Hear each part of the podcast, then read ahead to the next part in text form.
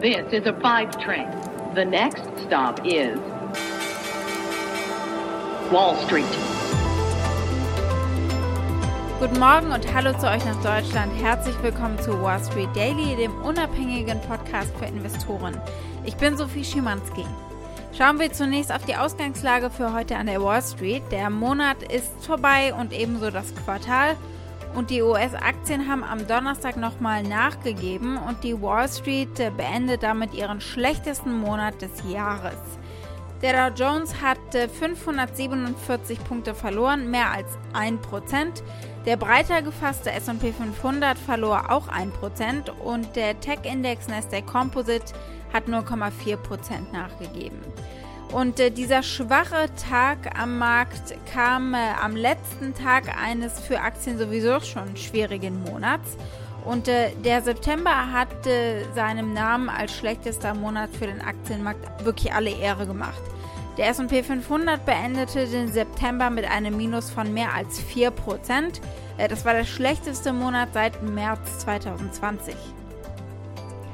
Der Dow und der Nasdaq haben ihren schlimmsten Monat diesen Jahres äh, eben erlebt. Und äh, am deutschen Aktienmarkt ging es am Donnerstag auch wieder abwärts. Der DAX hat 0,7% verloren und schloss auf einem Stand von 15.261 Punkten. Und damit zu meiner Kollegin Annette Weißbach an der Frankfurter Börse. Guten Morgen, Sophie. Heute schauen wir uns in Frankfurt Daimler und natürlich Daimler Trucks genauer an, denn es gibt eine außerordentliche Hauptversammlung, bei der die ähm, Aktionäre über die Abspaltung des Lastkraftwagenbauers abstimmen werden. Außerdem gibt es heute diese Themen. Wir gucken uns äh, einige Daten aus der US-Wirtschaft an, unter anderem die Erstanträge auf Arbeitslosenunterstützung und äh, die neueste Schätzung fürs Wirtschaftswachstum, fürs GDP.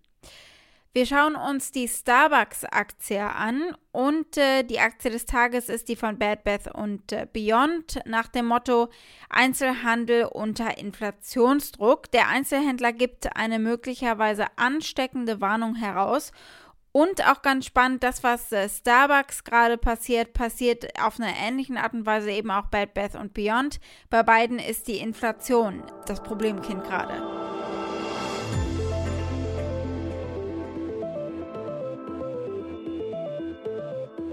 Blicken wir als erstes auf die Wirtschaftsdaten, die es aus der US-Wirtschaft ganz frisch gegeben hat. Äh, Daten zum GDP, zum Wirtschaftswachstum und Erstanträge auf Arbeitslosenunterstützung. Und das ergibt ein ganz äh, übersichtliches Bild, wie es eigentlich gerade um die US-Wirtschaft steht. Die US-Wirtschaft wuchs im zweiten Quartal mit einem Jahreswachstum von 6,7 Prozent, wie revidierte Regierungszahlen zeigen. Die dritte Schätzung der Regierung des Bruttoinlandsprodukts für das Quartal entsprach damit weitestgehend der vorhergegangenen Analyse. Äh, sie wird ja dreimal aktualisiert, bis man sich dann eben festlegt. Der Anstieg der Konsumausgaben war mit 12% etwas deutlicher als erwartet und die Exporte wurden auf 7,6% revidiert statt 6,6%. Das Wirtschaftswachstum hat sich im dritten Quartal aufgrund der Delta-Variante etwas verlangsamt, aber die US-Wirtschaft ist immer noch auf dem Weg, in den verbleibenden Monaten des Jahres um etwa 5 bis 6 Prozent zu wachsen. Das prognostizieren äh, Ökonomen. Gucken wir als nächstes auf den Arbeitsmarkt. Die Erstanträge auf Arbeitslosenhilfe stiegen letzte Woche erneut auf 362.000. Das hat das Arbeitsministerium gestern mitgeteilt. Äh, die Neueinstellungen gestalten sich schwierig bzw. zurückhaltend. Ein Anstieg der Forderungen aus Kalifornien hat äh, zu einem Großteil dieses Zuwachses übrigens beigetragen. Von Dow Jones befragte Ökonomen hatten mit 335.000 Neuanmeldungen gerechnet. Äh, das wären genauso viele gewesen wie die nach oben revidierte Gesamtzahl der Vorwoche. Gucken wir auf äh, Ärger bei der Kaffeehauskette Starbucks bzw. Analysten stufen das Rating der Aktie herab. Atlantic Equities schreibt, Lohnerhöhungen und Beschränkungen und Corona-Maßnahmen in China könnten das Wachstum von Starbucks beeinträchtigen und den Aktienkurs unter Druck setzen. Sie schreiben in der Notiz, wir sind äh, weiterhin besorgt, dass sich die Dynamik des Geschäfts stärker verlangsamen könnte, als der Markt das erwartet, weil vergleichbare Umsätze in China in den negativen Bereich zurückgekehrt sind und äh, da auch bleiben werden und die steigende Lohnkosteninflation das US-Wachstum belastet. Einzelhändler müssen gerade die Löhne insgesamt erhöhen, um in einem angespannten Arbeitsmarkt wettbewerbsfähig zu bleiben. Sie haben Anfang 2021 bei Starbucks festgelegt, dass die Einzelhandelsmitarbeiter innerhalb von drei Jahren 15 Dollar pro Stunde verdienen werden. Der CEO Kevin Johnson sagt, sie investieren in ihre Partner in der grünen Schürze, ihre Mitarbeiter. Also er färbt das nochmal ein bisschen anders ein als nur die Lohnkosteninflation. Äh, Yeah, well, first of all, you know, I think uh, as, as we're seeing across the market, everyone's dealing with some inflationary pressures. You know, for us, you know, part of this is we want to continue to increase our investment in our Starbucks partners who proudly wear the green apron. And this is through wage and, and the total compensation package that we have for them, wage and benefits. And we made a, a very positive step forward uh, as, we, as we entered this fiscal year. We're going to continue to make investments in our partners. That's a key investment. And we know that we make that investment, our partners rise to the occasion and they create that great experience for our customers. And so that's a good thing to invest in. Der Kaffee sei es übrigens nicht. Den kaufen sie wohl 12 bis 18 Monate im Voraus, das erklärt Kevin Johnson hier.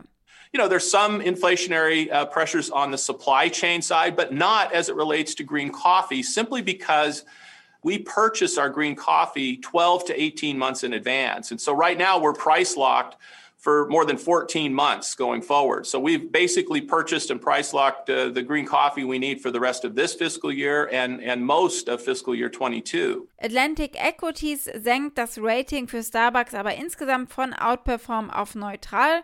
Das Unternehmen senkte auch sein Kursziel für die Aktie auf 105 US-Dollar. Das sind 6,4 Prozent unter dem Schlusskurs von Mittwoch. Die Starbucks-Aktie hat sich 2021 bislang etwas schlechter entwickelt als der Markt und ist in diesem Jahr um 4,9 Prozent gestiegen, verglichen mit dem 16-prozentigen Anstieg des SP 500. Und damit geht es zu meiner Kollegin Annette Weißbach nach Frankfurt. Äh, Annette, die Aktionäre entscheiden heute über die Abspaltung von Daimler Trucks. Warum macht das überhaupt Sinn? Es macht Sinn, weil wenn man nach vorne schaut, Daimler Truck und Mercedes oder Daimler eine andere Antriebstechnik benutzen werden. Und auf der anderen Seite sagt man auch ganz klar, wenn man zwei Bilanzen hat, kann man die besser nutzen, um zum Beispiel Kapital aufzunehmen, um dann zu wachsen und auch mit Übernahmen zu wachsen. Man hat das Ganze bei Siemens gesehen, was sehr erfolgreich durchgeführt worden ist, aber auch bei anderen Unternehmen, dass sie sich quasi in ihre Geschäftsfelder aufteilen, aber dann in diesen Geschäftsfeldern eher tendenziell stark wachsen wollen. Mhm. Und wie steht Daimler Trucks im Vergleich zur Konkurrenz da? Ja, da sieht es nicht ganz so gut aus. Da gibt es echt definitiv noch Aufholpotenzial. Gerade in wichtigen Märkten wie Amerika kann Daimler nicht ganz so punkten wie andere. Deswegen nehme ich mal an, wird dieser Schritt in die Freiheit dann auch genutzt werden, um ordentlich zu wachsen. Nicht nur vielleicht organisch, sondern auch anorganisch. Das heißt via Zukäufe. Bis dahin will man das Unternehmen natürlich noch mehr profitabel machen. Es gibt ein riesen Transformationskosteneinsparungsprogramm Programm, um die Aktie dann auch on a Standalone-Basis attraktiv zu machen. Das Ganze wird sich ja jetzt auch ein bisschen ziehen. Bis Jahresende soll der Spin-off passieren, aber in der Zwischenzeit dürfte das ja keine einfache Zeit an den Märkten sein. Was meinst du? Ja, genau. Also Daimler hat sich da jetzt nicht das einfachste Marktumfeld ausgesucht. Wir haben ja schon bei dieser Sprachlern-App Bubble gesehen, dass der IPO abgeblasen worden ist. Hier geht es jetzt nicht um ein IPO, sondern quasi um einen Spin-off. Aber nichtsdestotrotz will man ja trotzdem ein gutes Marktumfeld haben. Also ich bin mal gespannt, ob es im Dezember denn dann passend ist für Daimler. Denn das Unternehmen hat bislang gesagt, dass man äh, plant, einen Termin im Dezember zu nennen für den Beginn des Börsenhandels. Und davor muss natürlich dann auch eine Spanne genannt werden, zu der die Aktien dann preislich an den Markt kommen. Zugeteilt werden die Papiere dann an die Daimler-Aktionäre zu einem Verhältnis 2 zu 1. Also wer bislang 20 Daimler-Aktien besitzt, erhält 10 von den Daimler Trucks. Wenn es hier in den USA nicht um die Schuldenobergrenze geht, dann geht es um die Inflation. Und äh, wir gucken ja in dieser Folge auch auf verschiedenste US-Unternehmen, die unter Inflation leiden. Wir sprechen gleich noch über ein weiteres, aber deswegen jetzt mal an dich die Frage. Bei euch in Deutschland war es auch lange schon nicht mehr so schlimm wie gerade mit der Inflation. Ja, die Inflation in Deutschland, die steigt und steigt. Wir haben jetzt einen Inflationsrat von knapp vier Prozent. Allerdings, wenn man sich die Subkomponenten anschaut, ist ganz klar, dass der Haupttreiber die Energiekosten sind. Hier in Europa und in Deutschland hat man ja eine unglaubliche Energiepreisexplosion. Vor allem Gas ist enorm knapp und damit halt teuer. Und das treibt den Energiepreismix natürlich stark an. Ähm, Lebensmittel sind auch ein bisschen teurer geworden, aber der Haupttreiber ist ganz klar Energie. Dafür sorgt natürlich auch der stark gestiegene Ölpreis. Wir haben ja letztens gerade darüber gesprochen, dass der auf einem Dreijahreshoch angelangt ist und da ist keine Besserung in Sicht. Die Aktie des Tages ist die des Einzelhändlers Bad Bath und Beyond. Die leiden stark unter den Lieferengpässen und unter Inflation. Das verrät äh, ihr neuer Quartalsbericht. Gucken wir mal rein. Der Einzelhändler hat gestern vor grassierender Inflation und Problemen mit der Lieferkette gewarnt. Sie haben im Umsatz und im Gewinn nicht überzeugt. Der Gewinn lag bei nur 4 Cent pro Aktie. Erwartet hatte man 52 Cent. Sie haben nicht nur Probleme auf der Angebotsseite und äh, bei der Lieferkette, sondern auch bei der Nachfrage und äh, sie verzeichnen weniger Leute in den Läden. Einzelhandelsanalysten an der Wall Street glauben übrigens nicht, dass diese Störungen nur Bed Bath und Beyond betreffen. Daher sollten sich die Aktionäre im äh, Sektor und die Anleger im Einzelhandelsbereich insgesamt äh, in Acht nehmen. Jordan Holman kommentiert auf Bloomberg News und warnt vor leeren Regalen oder vor hohen Lieferkosten für viele Einzelhändler. Und das in der wichtigsten Zeit des Jahres, nämlich im Weihnachtsgeschäft. Bed Bath Beyond could be a sign of what's to come for the retail industry. We have heard about how broken the global supply chain is with rising freight costs and getting things to the shores of the U.S. And Bed Bath & Beyond is an example of that, especially as we head into the holiday season, that shelves might be bare or at least it's going to be very expensive for retailers to get that to customers. Aufgrund von Inflation und Lieferkettenproblemen wird das Umfeld für Einzelhändler insgesamt kurzfristig schwieriger. Das sagt auch äh, ein Einzelhandelsanalyst bei Wetbush. Die Preise für die Verbraucher werden steigen, was sich natürlich auf die Nachfrage auswirkt. Und es könnte aufgrund von Herausforderungen bei der Herstellung von Produkten in einigen Ländern zu Fehlbeständen kommen und zu zu wenig Ware. Die Aktien des Einzelhändlers fielen bereits um 25 Prozent, nachdem das Unternehmen im August einen stärkeren Rückgang des Verkehrsaufkommens verzeichnet hatte, sprich der Leute, die eben wirklich die Läden besuchen. Bed Bath Beyond verzeichnete bereits in den Sommermonaten, insbesondere gegen Ende des zweiten Quartals im August, steilere Inflationskosten und das gräbt sich natürlich in die Gewinne hinein.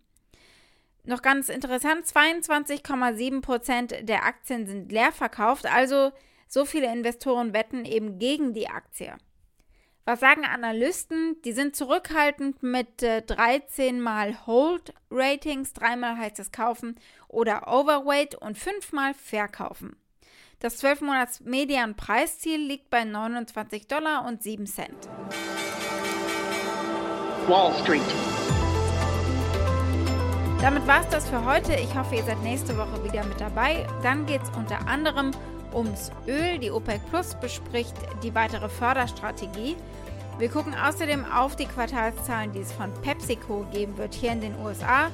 Und bei euch in Deutschland gibt es auch jede Menge spannender Themen. Unter anderem steht bei Infineon der Capital Markets Day an.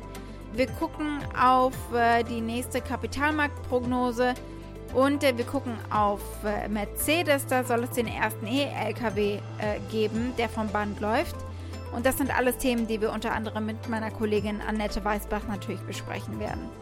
Habt einen schönen Tag heute noch und vor allem ein erholsames Wochenende. In diesem Sinne bis Montag, eure Sophie.